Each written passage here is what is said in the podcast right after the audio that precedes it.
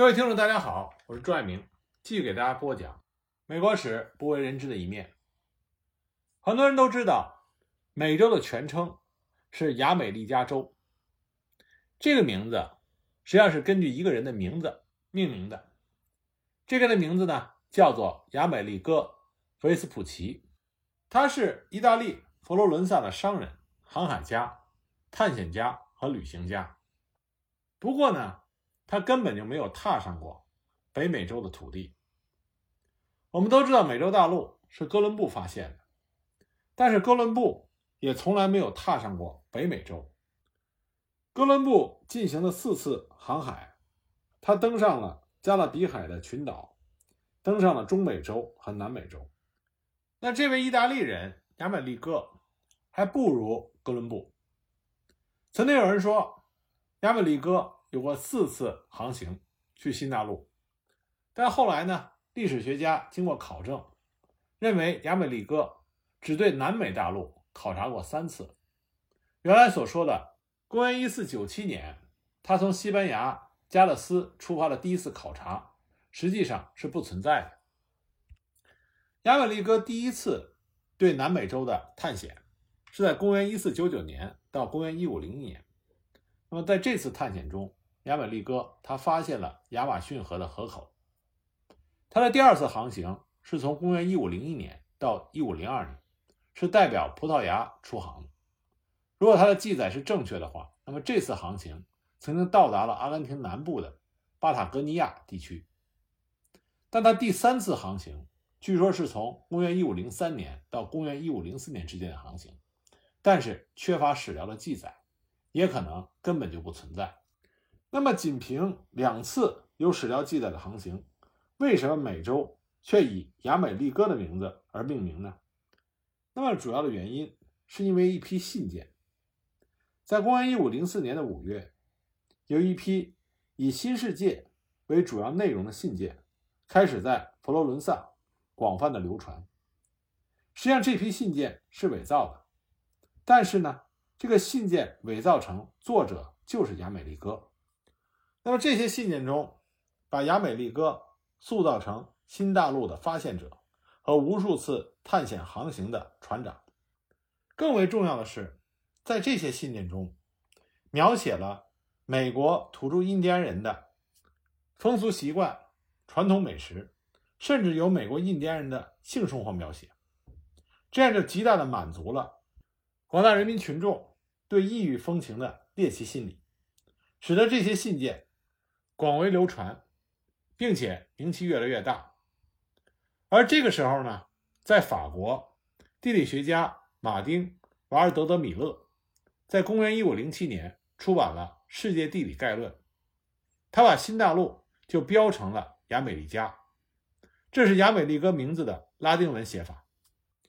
这正是因为那些流行的伪造信件。让瓦尔德德米勒认为亚美利哥是发现新大陆的人，可后来，当瓦尔德德米勒发现这是误传的时候，尽管他把亚美利加的名字从地图上取下来，可是亚美利加州已经被公众所接受，并且流传开来，这也就有了我们现在美洲的名字。我们讲完美洲名字的由来，那我们把目光。转向在北美洲的南部，西班牙人最初的探险。那么当时，西班牙探险者的领头人，他的名字叫埃尔南多·德索托。德索托出生在西班牙的一个贵族家庭，他的家人呢，本来是希望他成为一个律师，但是德索托他具有探险精神，所以他告诉他父亲，他宁愿去探索西印度群岛。德索托他的马术非常的高明，而且非常勇敢。再一个呢，他非常勇于和当地人进行大胆而明智的交流。所以他到了南美洲之后，就受到了皮萨罗的赏识。皮萨罗曾经任命德索托作为他的副手，在分两路进攻印加帝国的时候，让德索托担任第二指挥。据说德索托在印加帝国的贵族面前曾经展示过他高超的骑术，让印加帝国的贵族们目瞪口呆。我们都知道，皮萨罗在印加帝国攫取了巨大的财富，德索托对此贡献颇大，也得到了很高的回报。公元一五三六年，他就回到了西班牙，成为一个有钱人。据说他从印加帝国掠夺了的财富不少于一万八千盎司的黄金，这足以让他在塞维利亚过上了安逸的生活，并且娶了一位美貌的妻子。但是德索托的内心是一颗躁动不安的探险者的心，安逸的生活绝不是他的人生追求。所以，当他听说德瓦卡在北美洲的佛罗里达和墨西哥湾沿岸探险的故事的时候，他变得非常的不安。他被传闻中那里丰富的资源和肥沃的土地所吸引，所以德索托。他卖掉了自己所有的财产，然后用这笔钱为远征北美洲做准备。他组建了一支由十艘船组成的舰队，并且根据他们的战斗能力选出了七百名船员。公元一五三九年五月十八日，德索托和他的舰队终于出发，到达了佛罗里达。五月二十五日，他们在佛罗里达州的塔帕登陆。德索托登陆的时候，带着五百名士兵、一些马匹和一些战犬。德索托他探险中的一个目的，和其他西班牙早期的探险者是一样的，就是为了黄金和银子。那么他在塔帕湾登陆之后，发现当地的印第安人手中的确有黄金。不过德索托没有意识到一点，这些黄金。实际上并不是挖掘采矿出来的，而是这些印第安人从之前被杀死的西班牙探险者身上收集来的。但是当地的印第安人为了摆脱强大而又贪婪的德索托的探险队，就告诉他们：“你们往内陆去，内陆有更多的黄金和银子。”所以德索托呢就率领着他的探险队向北美洲的内陆开拔。不过德索托的运气不错，他碰到了一个人。这个人的名字呢叫做胡安·阿尔蒂斯。阿尔蒂斯的人生非常的传奇。他是在公元一五二八年被派来搜寻在前一年在坦帕湾登陆的纳瓦兹探险队的下落。那么有些人认为阿尔蒂斯和他的伙伴当时被岸上的印第安人诱骗，他们以为能找到。纳尔瓦兹的信息，结果被当地的印第安人伏击。除了阿尔蒂斯以外，其他的人都在抵抗中被杀。而阿尔蒂斯本人也被带到了当地乌尔塔部落。那本来呢，乌尔塔部落的酋长命令把阿尔蒂斯绑在架子上，用火烧死。可是酋长的女儿却恳求酋长宽恕了阿尔蒂斯。他的女儿说：“阿尔蒂斯对部落和对酋长并没有威胁。”这个时候，阿尔蒂斯已经被烧伤了。那么他伤好之后，被设置为监视安置在该部落棚屋中的尸体，防止掠食者在夜间将尸体带走。那么在一个晚上呢，一只狼就抓住了刚去世的幼儿的尸体。阿尔蒂斯在夜里追捕这头狼，将其杀死，夺回了孩子的尸体。从那之后，乌兹塔部落的人就对他好了不少。那么，在阿尔蒂斯被俘两三年之后，当地的莫可索部落又袭击了乌吉塔部落，烧毁了部落所在地。乌吉塔被迫移到了新的地点。当时呢，乌吉塔部落的祭司们要求祭祀奥尔蒂斯这个异乡人。那这次又是乌奇塔部落酋长的女儿救了奥尔蒂斯。她偷偷告诉奥尔蒂斯，他将被处死，告诉他应该去莫科索，因为莫科索的酋长曾经想要奥尔蒂斯，所以呢，乌西塔酋长的女儿在晚上将奥尔蒂斯带出了城镇，并且他展示了通往莫科索的道路。到了莫科索之后，阿尔蒂斯安全的生活了很多年，在这里他也被晒黑了，也被同化了，身上也纹身了，看上去和当地人没有任何的区别。那莫克索的酋长，他不时的就告诉奥尔蒂斯，说在村庄的附近和沿海地区曾经见过和他长得类似的人。奥尔蒂斯赶紧去找，结果什么也没发现。他慢慢的开始相信，所谓见到西班牙人的故事，仅仅是莫索科人捏造的，用来检验他对村庄的忠诚。可是后来，奥尔蒂斯有一次，奥尔蒂斯和他部落的同伴出去的时候，突然真的出现了一群西班牙人，并且袭击了奥尔蒂斯他们这群人。当时奥尔蒂斯就用西班牙语大喊：“说别杀了我，我是基督徒。”那么另外一种说法呢，说他当时高声喊出他的家乡塞维利亚，来说明他是西班牙人。但不管怎么样，奥尔蒂斯终于让那些西班牙人知道他是来自于欧洲的西班牙老乡。而这群西班牙人正是听到消息来寻找奥尔蒂斯的德索托率领的探险队。找到奥尔蒂斯对德索托非常重要，那奥尔蒂斯也非常开心的能够加入西班牙的这支探险队，担任翻译员。奥尔蒂斯加入探险队之后，他的作用非常的大。据说有一次，两名西班牙人偷走了探险队遇到了一些友好的当地印第安人的财产。当当地人向德索托抱怨的时候，德索托就把那两个西班牙人要处决。探险队其他的成员都来恳求德索托撤销他的命令，但是无济于事。而一些曾经是盗窃案受害者的当地印第安人就来找德索托谈话，而奥尔蒂斯呢，为了救那两个西班牙人，就告诉德索托，当地人并没有因为被盗窃而感觉受到严重的冒犯。所以不要将这两个西班牙人处死，所以德索托就释放了这两个西班牙人，避免了探险队员对他的不满。后来，阿尔蒂斯在德索托向美洲内陆探险的过程中，最终在途中病死了。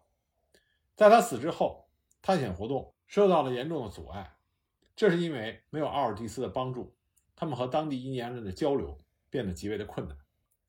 迪士尼有一个著名的卡通电影，叫做《波卡洪塔斯》，讲的就是印第安酋长的女儿波卡洪塔斯和欧洲的探险者约翰史密斯的爱情故事。那么其中有一个桥段，就是波卡洪塔斯将约翰史密斯从要把他处死的印第安人手中救出的桥段。据说这就是以阿尔蒂斯和乌兹塔酋长女儿的故事作为蓝本的。那么，德索托向北美洲内陆的探险，并不是其乐融融、相互交换礼物的礼节性拜访。和其他早期的西班牙探险者一样，德索托的探险道路上同样是残酷和血腥的。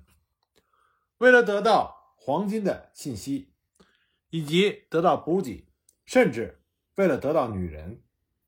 德索托的探险队对每一个他们途经的印第安村庄都进行了劫掠，他们将被俘获的印第安人进行残酷的折磨，以获得他们所需的信息。他们会绑架村落中的酋长，来要求赎金、食物、女人和奴隶。那么，随着德索托这些血腥的事迹开始广为流传。那么，他所面对的印第安部落的抵抗也越来越剧烈。最终，公元一五四零年十月九日，当他抵达了密西西比由印第安领袖塔斯卡卢萨控制的地区的时候，一场激烈的战斗爆发了。塔斯卡罗萨是那个时候在密西西比一个非常重要的印第安酋长，当地。有一个城镇，就是以他的名字命名的。塔斯卡罗萨这个名字呢，在当地的语言中，意思是黑色战士。德索托第一次见到塔斯卡罗萨，是在一个定居点，叫做阿达哈奇。据遗留下来的历史记录描述，塔斯卡罗萨是一个很高大的人，他比西班牙人最高的士兵还高出了两个头。当德索托的士兵们遇到塔斯卡罗萨的时候，他正坐在阿塔哈奇的广场上，有很多印第安人陪同着。那么西班牙人就向塔斯卡罗萨要求提供搬运装备和战利品的搬运工，以及取悦西班牙人的女性。塔斯卡罗萨说他不能这么做，但是他保证西班牙人去旁边一个附属的城镇叫马比拉，会得到他们所需求的一切。于是呢，德索托就拉上塔斯卡卢萨一起去这个城镇马比拉。几天之后，他们就到达了马比拉。这是一个小村庄，周围有栅栏环绕，两个大门通向镇中心，而一座广场被旁边的民屋所包围。德索托当时做了一个错误的决定，他把收集来的战利品留在了村子里，而不是在村镇外露营。这后来证明是一个错误。那么刚开始呢？印第安人举行了一些庆祝活动，但是当一个西班牙人向一个拒绝他命令的印第安人做出了切断手臂的暴行之后，一场战斗就爆发了。隐藏在广场周围民屋里的印第安人开始向西班牙人射箭，西班牙人不得不仓皇的从栅栏环绕的村庄中逃了出来。那么接下来的两个昼夜，西班牙人。和当地印第安人的激烈的战斗就此展开。当他结束的时候，据说有二十二名西班牙人战死，接近两百人左右的西班牙人受伤，而密西西比的印第安人死亡的人数不详，但是不同的记录大概是在几千人上下，有说是两千多人的，也有说是七千多人。在这次激烈的战斗之后，德索托。对于印第安人更加的残暴，但这也使他们越来越难以发现补给和财富。最终，在公元一五四一年的冬天，他们被困在了密西西比。这个时候，缺少粮食，缺少补给，所以德索托决定回到墨西哥。在他做出决定之后不久，德索托就患病而死。他的部下。修建了船只，顺着密西西比河向墨西哥进发。沿途之上，他们又遭到了成百上千的印第安人的袭击。最终幸存者是在公元一五四三年到达了墨西哥城。那么德索托的探险，它只是在十六世纪发生的众多西班牙人对北美腹地进行探险中的一个。那么下一集呢？我再给大家讲一讲另外一位早期西班牙探险者，叫做胡安德·奥纳特，他在新墨西哥州所进行的野蛮的探险和掠夺。